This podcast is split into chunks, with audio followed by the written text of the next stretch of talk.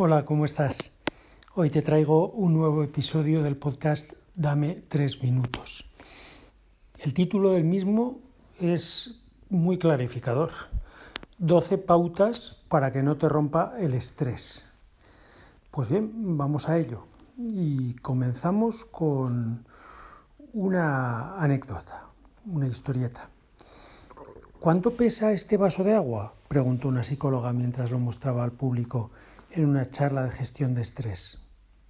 Las respuestas variaban. Para unos el vaso podía pesar 200 gramos.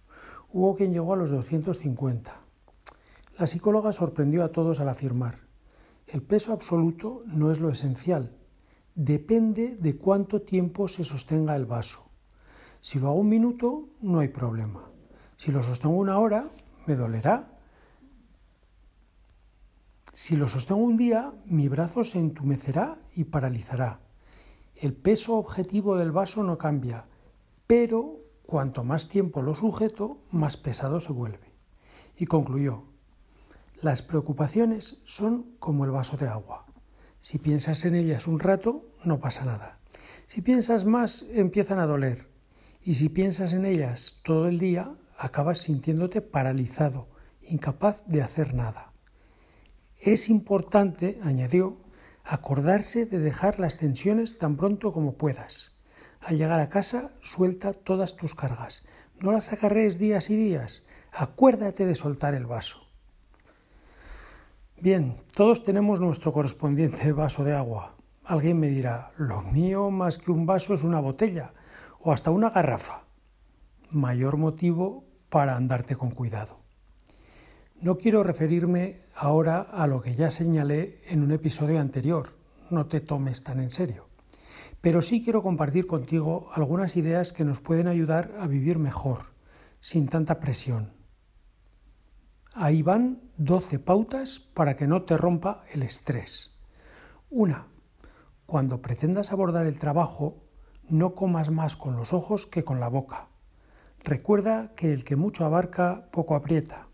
Prioriza y aprende a delegar si es el caso. 2. Ten un horario y un plan y cúmplelos. Con orden y tiempo se encuentra el secreto de hacerlo todo y de hacerlo bien, decía Pitágoras. Matemático, oye. 3. Aborda los problemas de uno en uno, como las uvas de Nochevieja. No te atragantes. 4. Relativiza si te ves superado o fallas. Intenta ver el lado positivo, lo que aprendes del error. Recuerda lo de que no hay mal que cien años dure ni cuerpo que lo resista. Y cuando caigas, todos caemos, levántate como la corredora de la que te hablé en el episodio titulado Persevera es excelente, porque lo es. 5. Todas las personas cometemos errores. ¿Te creías Superman? Recuerda el chiste del cartel a la puerta de un quirófano. Errare humanum est. 6. No te agobies ni te angustes, ni imagines necesariamente lo peor. Mantén la calma, el temple. Si te pones nervioso, mejoras la situación. 7. Ríe hasta de ti, o sobre todo de ti. Y no te me pongas solemne. Acéptate, más, quiérete. Eso no está reñido con el necesario espíritu de superación.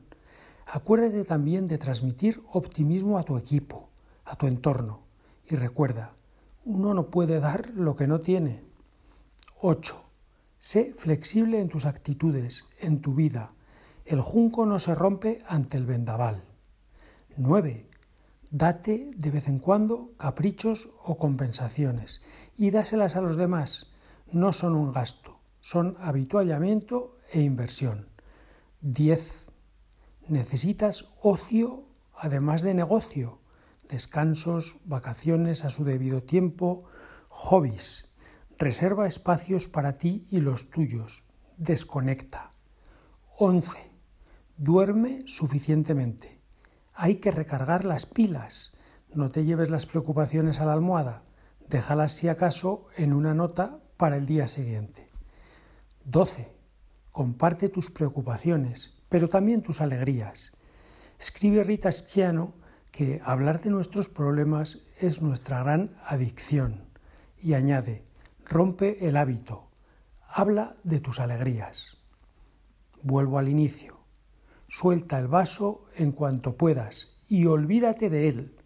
No te pesará. Y acabo, como siempre recordándote lo que te voy a decir en el próximo episodio. Dame tres minutos. Te envío un gran abrazo. Un abrazo, pues.